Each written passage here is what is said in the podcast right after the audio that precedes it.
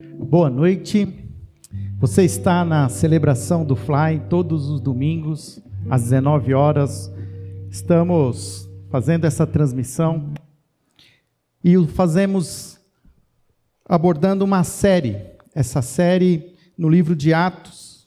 Hoje vamos visitar o capítulo 7. Todos os domingos, um capítulo novo do livro de Atos que nos ajuda a entender como ser essa igreja para o fim do mundo, para os dias que estamos vivendo.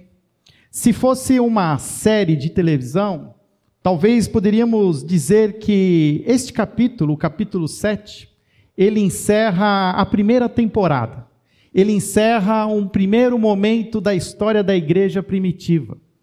Desde que Jesus ascendeu aos céus, os discípulos se mantêm em Jerusalém, Após algum tempo em Jerusalém, há o dia de Pentecostes, naquela grande festa, línguas de fogo descem do céu, os apóstolos então recebem o Espírito Santo e falam nas línguas estrangeiras de todos aqueles povos reunidos, e a partir daquele momento há um despertar dos apóstolos, há um despertar ali da igreja primitiva e eles começam a crescer, a se juntar, e nós vamos ver vários textos dizendo que era um só corpo, um só coração, se reuniam no, na porta do templo, se reuniam nas casas, dividiam aquilo que eles tinham, seus bens. Semana passada, o Cirilo esteve aqui conosco abordando o capítulo 6 e a, o movimento se intensificou de tal maneira que a, começou a haver até ali uma, um, uma necessidade maior de atender as viúvas, principalmente as viúvas é, judias, gregas, de descendência estrangeira, que estavam de alguma maneira sendo menosprezadas em detrimento das viúvas ali locais. E foi decidido então ali escolher sete novos nomes, sete nomes de outros homens que viriam a se tornar aquilo que nós chamamos dos diáconos, os que foram chamados para servir à mesa, para ajudar na distribuição destas cestas, desse cuidado especial aos necessitados, para que os apóstolos pudessem então se dedicar ao ensino e à oração. Entre estes sete, um deles se destaca, e o capítulo 7 praticamente aborda a a história ali final de Estevão. No capítulo 7 do livro de Atos, nós teremos agora então uma descrição daquilo que acontece em um certo momento da história, quando os discípulos, ainda em Jerusalém, são surpreendidos por este acontecimento. O texto ele começa a ser escrito a partir do capítulo 6, ali no final do capítulo 6, do versículo 8, e eu vou lê-lo para que a gente entenda o contexto. Atos capítulo 6, versículo 8 diz assim: Estevão, homem cheio de graça e de poder de Deus, realizava grandes maravilhas e sinais entre o povo. Contudo, levantou-se oposição dos membros da chamada Sinagoga dos Libertos, dos judeus de Cirene e de Alexandria, bem como das províncias da Cilícia e da Ásia. Estes homens começaram a discutir com Estevão, mas não podiam resistir à sabedoria e ao espírito com que ele falava. Então subornaram alguns homens para dizerem: Ouvimos Estevão falar palavras blasfemas contra Moisés e contra Deus. Com isso agitaram o povo, os líderes religiosos e os mestres da lei, e, pretendendo este... e prendendo Estevão, levaram-no ao sinédrio. Ali apresentaram falsas testemunhas que diziam: Este homem não para de falar contra este lugar santo e contra a lei e contra a lei. Pois ouvimos dizer que este Jesus, o Nazareno, destruirá este lugar e mudará os costumes que Moisés nos deixou. Olhando para ele, todos os que estavam sentados no sinédrio viram que o seu rosto parecia o rosto de um anjo. Fato que entre os diáconos, Estevão era alguém que se destacou pela sua paixão pelo evangelho, pela sua paixão pela, pelo compartilhar as boas novas, e houve sim ali um, um descontentamento da liderança judaica, houve um, um uma de alguma maneira, um descontentamento da liderança a ponto de que começaram a tentar, de alguma maneira, se opor a essa pregação de Estevão, mas não encontravam maneira de acusá-lo. E se você acha que esta maneira de você sujar o nome de alguém, ela, a, ela acontece somente agora, ela já acontecia no passado. E como foi a maneira que eles acharam de poder acusar Estevão? Eles criaram o que a gente chama hoje das fake news.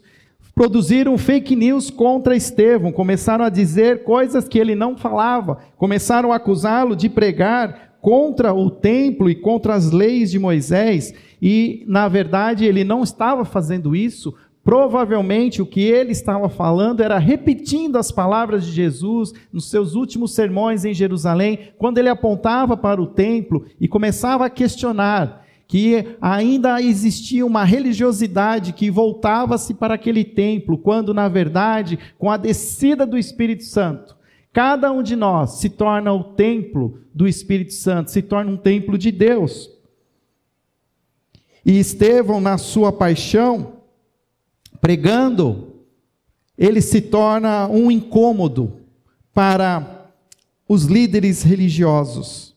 O texto diz que, versículo 12, ainda no capítulo 16, que eles agitaram o povo, subornaram alguns homens, e trouxeram Estevão para que fosse julgado no sinédrio, o mesmo sinédrio para onde foi levado Jesus há algum tempo atrás. Esse mesmo sumo sacerdote que no capítulo 1, no capítulo 7, versículo 1 diz que Estevão foi levado até ele, o mesmo Caifás, agora ouve essa testemunha que prega em favor de Jesus Cristo. Jesus o Nazareno. Versículo, capítulo 7, versículo 1, então, é, uma grande, é um grande discurso de Estevão no Sinédrio.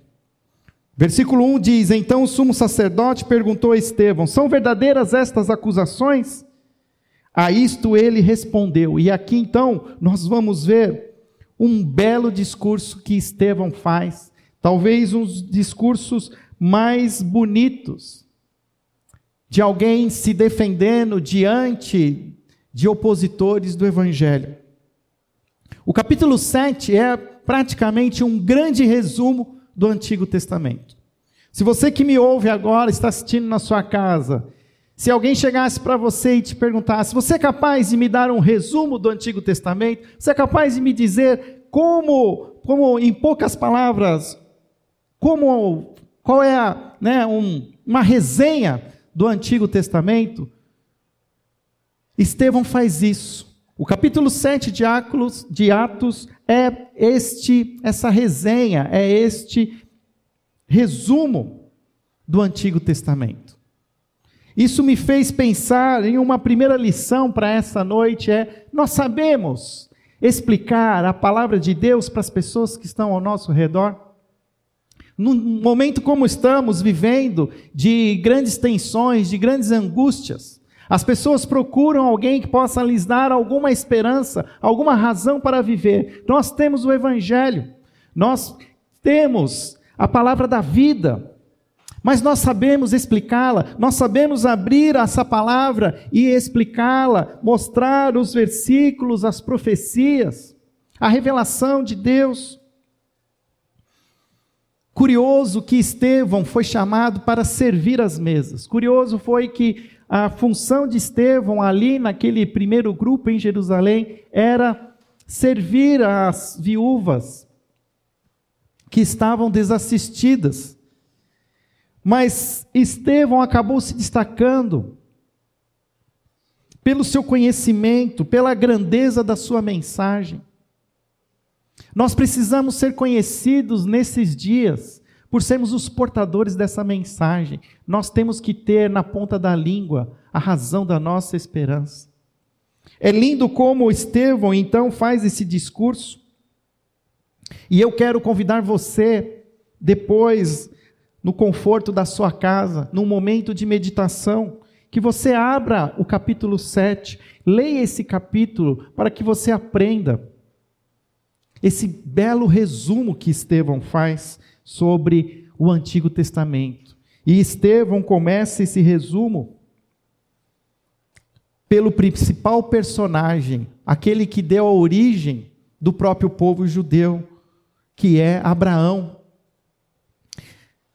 Na prática, Estevão ele faz uma, um resumo, onde ele destaca quatro épocas importantes, quatro personagens principais. Qual era uma das acusações que Estevão estava sendo acusado? O que, o que estavam acusando Estevão? Estavam acusando Estevão de pregar contra o templo, de, de dizer que o templo não era mais a casa de Deus. E agora, neste momento, Estevão, então, ele começa a se defender. E como ele faz isso? Ele aponta quatro épocas, quatro personagens, que vão mostrar que Deus é um Deus que não habita em templos humanos, em casas construídas por homens. E ele começa destacando, então, Abraão, e o versículo 2, ele já começa dizendo: Irmãos e pais, ouçam-me. O Deus glorioso apareceu a Abraão, nosso pai, estando ainda na Mesopotâmia, antes de morar em Barã, em Arã. Ele, ele já tinha dito lá: saia da sua terra. Deus é um Deus que está em todos os lugares. Deus ele estava com Abraão na Mesopotâmia, hoje ali é um território iraquiano. Lá no início da história dos hebreus, Deus visita Abraão na Mesopotâmia. Da mesma maneira, Deus faz um movimento e visita, aí já no versículo 9, visita os patriarcas no Egito. Agora, quem é o personagem que Estevão ele destaca? José. Percebe que há, há um discurso onde ele, ele descreve o movimento de Deus, Deus se movimentando pela face da terra. Estava com Abraão na Mesopotâmia, levou-o até a Palestina, mas na Palestina por um tempo houve fome, e então ele leva esse povo até o Egito, e no Egito ele visita José. José, Deus esteve ali com José no Egito e usou José para acolher o povo de Deus no tempo de fome. Próximo personagem que Estevão escolhe é Moisés. Ainda no Egito, Moisés, já com os 40 anos, ele faz uma, ele toma a iniciativa de começar de alguma maneira a ajudar o povo hebreu, mas ele acaba matando um egípcio e ele é rechaçado pelo seu próprio povo e ele foge para uma terra distante chamada Mediã. E lá no capítulo, no versículo 27, 29. Ouvindo isso, Moisés fugiu para Midian, onde ficou morando como estrangeiro e teve dois filhos. Passado 40 anos, apareceu Moisés um anjo nas labaredas de uma sarça, em chamas no deserto, perto do monte Sinai. Agora Deus se revela no monte Sinai a Moisés. E nós conhecemos a história de Moisés. Moisés é despertado por Deus para ser esse instrumento para levar o povo do Egito e levá-lo de volta à Palestina. E nós vamos ver então Deus visitando o povo através de Moisés no Egito, no Monte Sinai, no deserto durante 40 anos, até que o povo volte de novo para Canaã e lá comece a habitar. E o discurso de Estevão então continua, e ele vai agora caminhando para o para Davi e Salomão, Davi toma a iniciativa de construir um templo para Deus em Jerusalém. E é concedido o privilégio para que Salomão fizesse isso. E lá no versículo 48, então Estevão evoca um texto de Isaías, capítulo 66. E ele diz assim: Todavia o Altíssimo não habita em casas feitas por homens, como diz o profeta: O céu é o meu trono e a terra o estrado dos meus pés. Que espécie de casa vocês me edificarão, diz o Senhor? Ou onde seria o meu lugar de descanso? Não foram as minhas mãos que fizeram todas estas coisas? Estevão então mostra, prova, através da própria história de Israel, que Deus é um Deus peregrino, é um Deus que caminha com o seu povo, não importa onde ele está, não existe um lugar que seja mais sagrado que outro, o que importa é onde estão as, o povo dele, aonde está o povo dele, ele ali estará. Sugestivo esse, esse texto para esse momento que nós estamos vivendo. Um momento de pandemia, de isolamento social, Antes de entrar aqui no ar, eu estava ali olhando o meu Facebook e a gente começa a ver ali as opiniões de um, de outro, há aqueles que estão destacando a possibilidade de poder ficar em casa, há aqueles que se tornam angustiados porque não podem abrir os seus negócios e discutem, há, há muitas opiniões. E algo que eu senti ontem, quando estava aqui com, recebendo alguns de vocês que vieram até para buscar a sua feijoada e participar desse movimento solidário, muitas, as perguntas que muitos me faziam era: Pastor, quando a gente vai voltar? Quando poderemos estar juntos? Durante a semana, uma pessoa também me mandou uma mensagem dizendo assim: até o shopping já abriram. E eu entendo essa angústia, eu entendo essa, é, esse desejo de nós estarmos aqui, mas nós precisamos também aprender que o nosso Deus, ele não habita em lugares santos ou lugares que nós entendemos como sendo santos. Deus habita em nós. Deus, através do seu Espírito Santo, ele vive em nós. Toda a sua plenitude, através do Espírito dele, está em nós. E nós precisamos aprender a sermos esse templo do Espírito Santo. Precisamos entender esse movimento que Deus deseja fazer com a sua igreja no dia de hoje. Naquele momento, a igreja também de Jerusalém, ela estava crescendo, ela estava ah, ganhando cada vez mais força, fama. Mas também é fato que ela estava cada vez mais incomodando a liderança judaica. No início, os próprios cristãos, eles entravam no templo para fazer as suas orações a Jesus e depois eles foram expulsos, começaram a somente poder ficar ao redor do templo, do lado de fora, na porta do templo. Não podendo se reunir ali então no templo, eles foram para as casas. É a pergunta que eu faço. Como está a sua casa? Na sua casa habita o Senhor através da sua vida. A sua vida tem sido a morada do Espírito Santo, e você na sua casa, você tem refletido essa morada do Espírito Santo, do, do próprio Deus.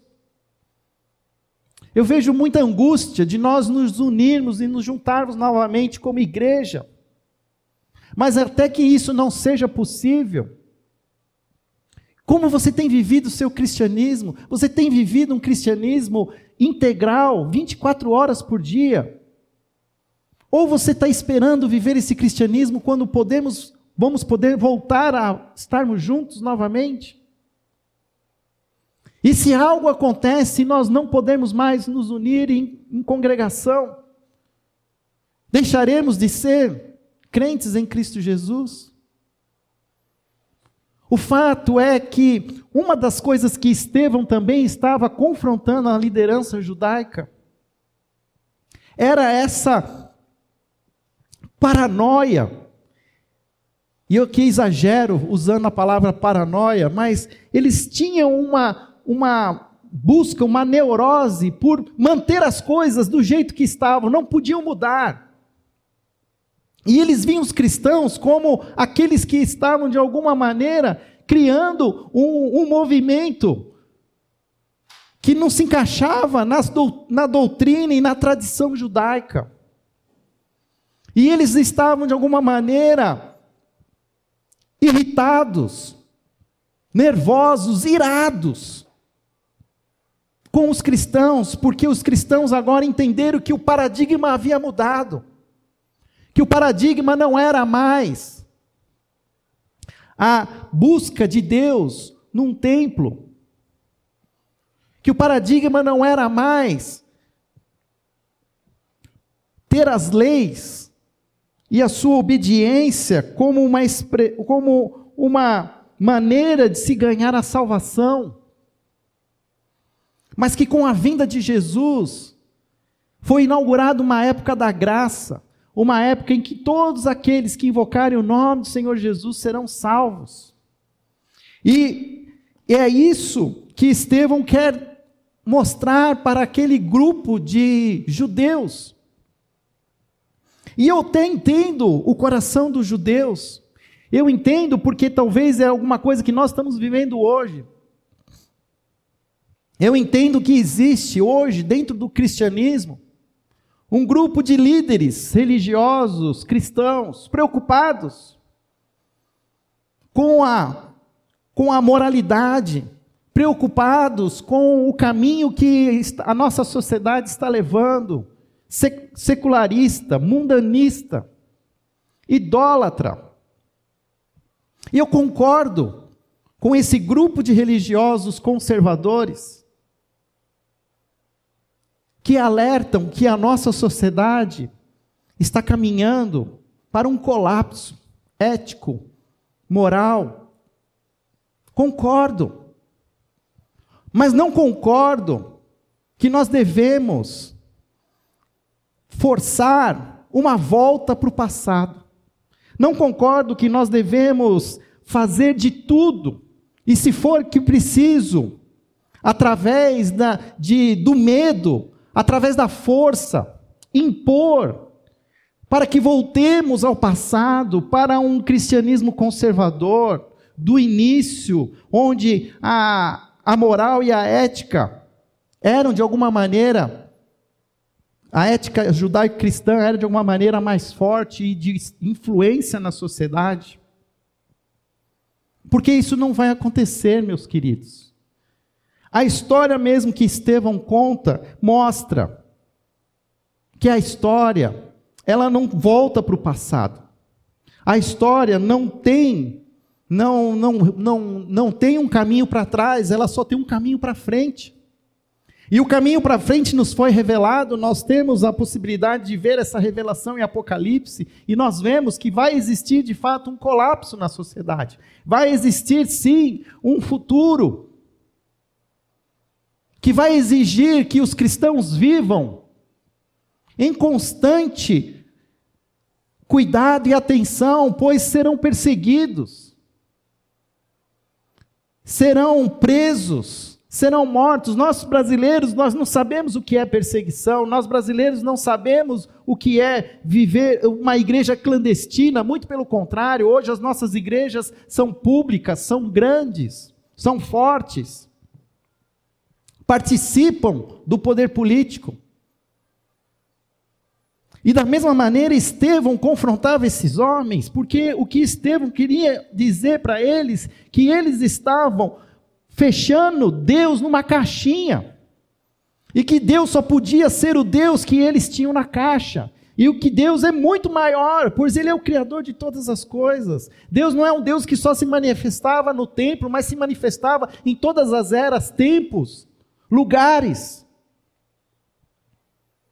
E nós, muitas vezes, e agora eu falo do nosso contexto, nossa igreja cristã brasileira, nós achamos que devemos ser aquilo que Deus deseja, mas nós não temos, nós não sabemos como Deus está se revelando ao redor do mundo. E Deus se revela de maneiras diferentes. Aí existe uma igreja chinesa de milhões de cristãos que vem vivido há décadas em perseguição, que vem vivido há décadas sendo presa, machucada, torturada. Mas uma igreja que continua forte, uma igreja que continua crescendo. Creio que muitas vezes nós estamos tendo uma visão muito pequena do cristianismo, e tudo isso que nós queremos que aconteça em pró da nossa liberdade, dos bons costumes, é que nós tenhamos uma vida boa e agradável. Quando na verdade a história vai dizer que não é assim. A história nos chama para pagar um preço, para sermos a contracultura, para sermos o sal da terra, a luz do mundo. Se você for para as bem-aventuranças, nós começamos as bem-aventuranças com Jesus dizendo que bem-aventurados são os pobres de espírito, pois deles é o reino dos céus, e termina com os bem-aventurados, os perseguidos por causa da justiça, pois deles é o reino dos céus.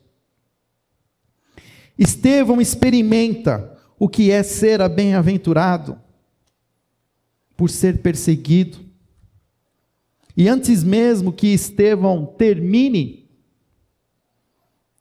o seu discurso, o capítulo 7, no versículo 54, diz que ouvindo isso ficaram furiosos, rangeram os dentes contra ele. Mas Estevão, cheio do Espírito Santo, levantou os olhos para o céu e viu a glória de Deus, e Jesus em pé, à direita de Deus, e disse: Vejo os céus abertos e o filho do homem em pé, à direita de Deus. Esse foi a parte do texto que mais chamou a minha atenção. Porque nós vamos ver que há agora ali um, um ambiente de fúria, de ira. Estevão é levado à força para fora do sinédrio. Mas Estevão não está vendo essa, essa oposição, ele não está vendo aqueles com quem, com os quais se iram contra ele. Pedro, ele só, Pedro, perdão, Estevão, ele só consegue ver Jesus. O texto é claro que ele levanta os olhos para o céu e vê a glória de Deus e Jesus em pé à direita de Deus. E ele ainda clama, ele diz, diz, Vejo os céus abertos e o filho do homem em pé à direita de Deus. Querido, era tão. A intimidade de Estevão com o Espírito Santo era tão profunda, era tão intensa, que ele foi capaz de enxergar por entre as nuvens, por enxergar um plano sobrenatural, enxergar Deus no alto do seu trono, com os seus anjos e Jesus ao seu lado. E o texto diz que eles tapavam os ouvidos e davam fortes gritos, lançaram-se todos juntos contra ele. Arrastaram para fora da cidade, começaram a apedrejá-lo, e as testemunhas deixaram seu manto aos pés de um homem chamado Saulo. Enquanto apedrejavam Estevão, este orava: Senhor Jesus, recebe o meu espírito. Então caiu de joelhos e bradou: Senhor, não os considerem culpados desse pecado. E tendo dito isso, adormeceu.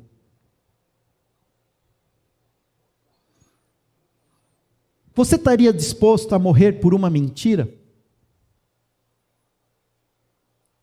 Você pagaria o preço de se manter e de, de ser morto por causa de uma mentira?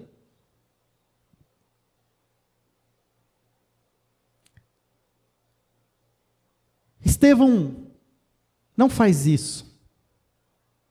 Estevão crê de todo o coração no Evangelho, que é poder de Deus para salvar todo aquele que crê em Jesus. E porque ele crê nesse evangelho, porque ele crê de todo o coração, mesmo diante do caos que está ao seu redor, os seus olhos só vislumbram a glória de Deus. E o mais bonito dessa história, e eu entendo esse texto como Jesus se levantando, porque é assim que Estevão vê Jesus de pé se levantando para receber Estevão, para receber um filho amado, fiel, fiel até a morte. Você estaria disposto a morrer por Jesus? Você está disposto a pagar o preço de manter-se fiel diante do caos, diante de tanto ruído? De tantos outros caminhos, mas manter o seu coração puro e mantê-lo diante de Deus, mesmo que você tenha que pagar o preço pela morte. Eu lembro que na minha infância, na minha infância, ainda existia a Guerra Fria ainda existia aquela uma força comunista. E nós ouvíamos muitas histórias de missionários sendo perseguidos, presos. E eu ouvia aquilo com atenção. E em certo momento, naquele, naquele momento da história da igreja, Alguns entendiam que o comunismo era ali o movimento, o, o, era a, o governo do anticristo. E que nós seríamos perseguidos. E que nós seríamos mortos se continuássemos seguindo a Jesus. E eu ficava pensando nisso, eu falava, será que um dia eu vou ser preso? E fiquei sempre refletindo sobre isso. Será que um dia eu vou ser morto porque eu vou me posicionar como verdadeiro cristão? E eu acho que ainda tem gente no dia de hoje apontando o comunismo como sendo o anticristo, como sendo o mal que vai, de alguma maneira, nos perseguir e nos matar.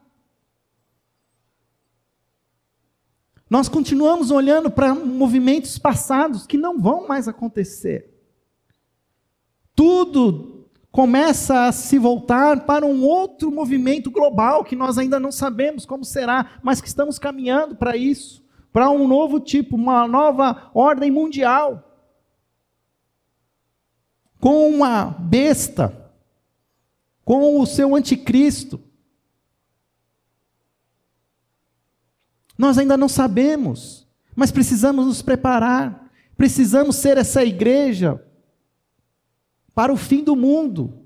Uma igreja que sabe ler a Escritura e sabe aplicá-la à realidade de hoje. Sabe que o nosso Deus é um Deus que caminha conosco e que nos leva para momentos diferentes da nossa vida. Nos leva muitas vezes para o monte, mas muitas vezes nos leva para o deserto. Em outros momentos nos leva para casa, outros momentos nos tira de casa. E que esse movimento é constante, pois o nosso Deus é esse Deus peregrino que nos está nos levando para uma outra realidade que será nos desvendada no, no futuro, nos novos céus e uma nova terra. E eu ainda continuo vendo gente usando do medo, usando da tradição, do conservadorismo, para criar uma realidade, para tentar, fazendo uma tentativa de volta ao passado, o passado não vai mais voltar. E precisamos aprender a ser essa igreja para esse novo tempo. Quando eu falo que essa história de Estevão, ela pode fechar essa primeira temporada da história da igreja, porque a partir desse momento, com a morte de Estevão, o versículo 1 do capítulo 8 já começa a dizer quais serão, né, os, a, como será a segunda temporada. Diz que naquela ocasião desencadeou-se grande perseguição contra a igreja em Jerusalém. E todos, exceto os apóstolos, foram dispersos pelas regiões da Judéia e da Samaria.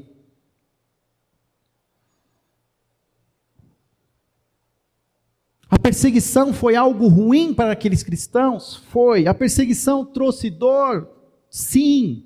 Mas a perseguição foi fundamental, pois fez com que a igreja se dispersasse, pois fez, fez com que a igreja saísse de Jerusalém e os seus arredores e se espalhasse por Samaria, fosse até a Galiléia, ou ultrapassasse a, e fosse para a Jordânia, para outros lugares.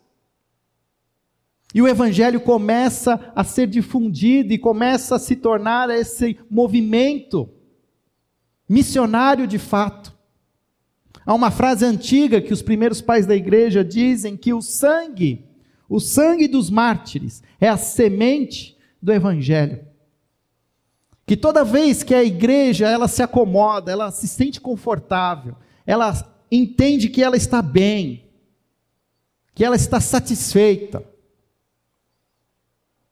é preciso que algo aconteça, que atire do seu, do seu conforto, que faça com que ela se movimente, que ela continue caminhando, seguindo a Deus de perto.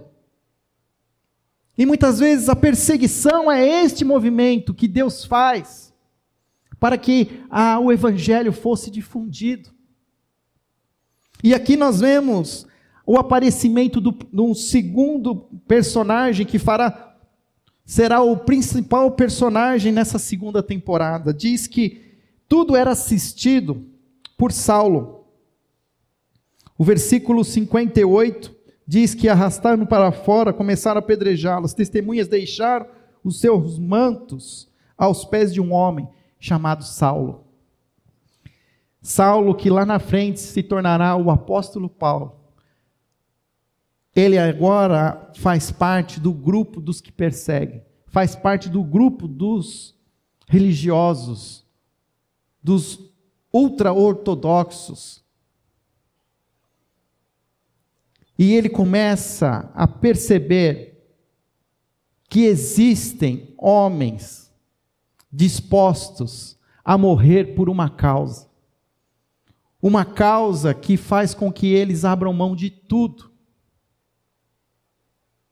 para poderem ser recebidos de pé por Jesus. Olhando a história de Estevão, nós vemos que Estevão teve o privilégio de experimentar as dores do próprio Cristo, que também foi julgado nesse mesmo sinédrio, foi acusado, foi difamado, foi espancado, humilhado, e que ao morrer, com os seus braços estendidos na cruz, faz a mesma oração que Estevão faz, quando ele diz: Senhor, não os considerem culpados desse pecado. Estevão ora da mesma maneira. E essa oração de Estevão, essa oração de Estevão, ela faz todo sentido para aquele personagem que agora aparece na história da igreja, Saulo. Porque Saulo era uma das autoridades que consentiu com a morte de Estevão. Mas Estevão ora dizendo: Senhor, tenha misericórdia, tenha misericórdia. E o Senhor atende a oração de Estevão. Tem misericórdia de Saulo. Não só tem misericórdia de Saulo, mas transforma Saulo naquele que nós conhecemos como o apóstolo Paulo, o apóstolo dos gentios. Aquele que foi fundamental para a expansão do evangelho da igreja primitiva, a consolidação das doutrinas. Eu vejo hoje muita raiva no coração dos cristãos. Eu vejo hoje muitos de nós sendo prejudicados, e eu não estou aqui dizendo que não somos prejudicados, somos. Eu vejo muitos de nós sendo difamados. Eu vejo muito de nós sendo de alguma maneira mal vistos, xingados. Somos alvo de preconceito. Mas eu tenho visto também muitos de nós cheios de ira, cheios de raiva, pedindo vingança, pedindo que desça fogo do céu e consuma os pecadores, consuma aqueles que nos machucam. Mas a caminhada com Cristo nos mostra um caminho diferente. Nos mostra uma realidade que é preferível morrer em nome de Jesus, clamando pela misericórdia daquele que nos machuca, do que pedir a vingança. Vivemos dias difíceis, vivemos dias de angústia, mas precisamos aprender com Estevão a sermos homens e mulheres cheios de graça, cheios do Espírito Santo, a buscarmos intensamente essa intimidade com Deus e com o seu Espírito. Que Ele quebrante o nosso coração, que Ele tire de nós todo o desgosto, que Ele tire de nós toda a raiva, e que Ele nos inunde de amor pelos perdidos, que Ele nos inunde de amor pelos que hoje nos machucam, nos difamam. Precisamos reaprender a sermos cristãos, verdadeiros discípulos de Jesus. Ou cairemos no perigo de nos tornarmos religiosos, conservadores, desesperados para voltar a uma rotina religiosa confortável. E eu tenho entendido que esta crise que nós vivemos hoje, ela é uma oportunidade para nós revisarmos a nossa própria conduta, a nossa própria prática cristã. Meu desafio a você é que você repense o seu cristianismo. Repense a sua maneira de olhar para o seu inimigo, não com ódio, não com raiva, mas com amor, com graça. Mesmo que isso te fira, mesmo que isso te prejudique, que você perca a sua vida.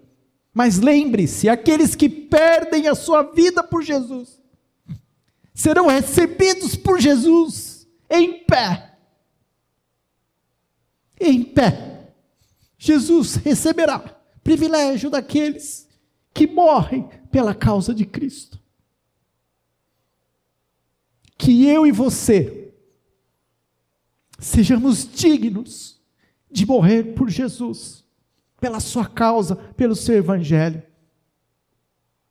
a ponto de que a nossa morte que a nossa morte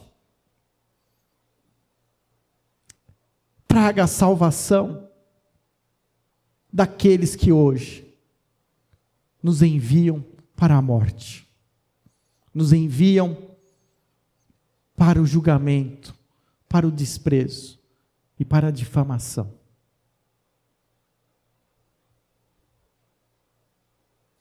Muitos, muitos reinos muitas autoridades já surgiram na face da terra. Muitos já tentaram acabar com a igreja de Jesus.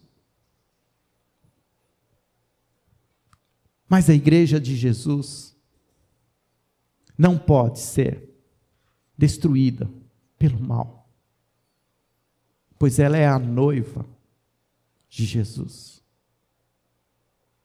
Há uma promessa que nós reinaremos com o noivo. E eu creio nisso. E é nessa esperança que eu vivo os meus dias. Obrigado, Senhor, por essa noite, pelo teu cuidado, pela tua graça. Ajuda-nos, ó Pai, a viver de fato esse verdadeiro cristianismo, que ama os inimigos, que se mantém firme diante das acusações que se defende, ó Pai, à luz das Escrituras, revelando a Sua verdade, mas com amor, com graça, sem ódio. Que possamos ser, Senhor, portadores dessa mensagem de amor, de esperança. Senhor, é, é difícil a mensagem, ela traz uma perspectiva que pode ser mortal para o nosso compromisso, mas em, nós queremos, Senhor, enxergar além das nuvens, assim como Estevão enxergava. Ele não enxergava os seus acusadores, ele não enxergava as pedras, mas ele enxergava o trono de Deus. Ele enxergava, Pai, o seu destino final. E porque ele era convicto de ser recebido em pé por Jesus, ele enfrentou, ó Pai, a morte. E como é bonito ver a delicadeza de Lucas, quando fala que Estevão adormeceu.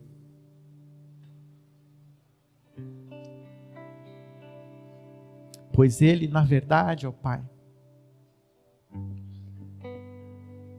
tem a salvação, a eternidade. E mesmo que viemos a dormir, nós seremos despertados para reinar contigo na eternidade que há de vir em Cristo Jesus, nosso Senhor. E é no nome dele que nós oramos. Amém.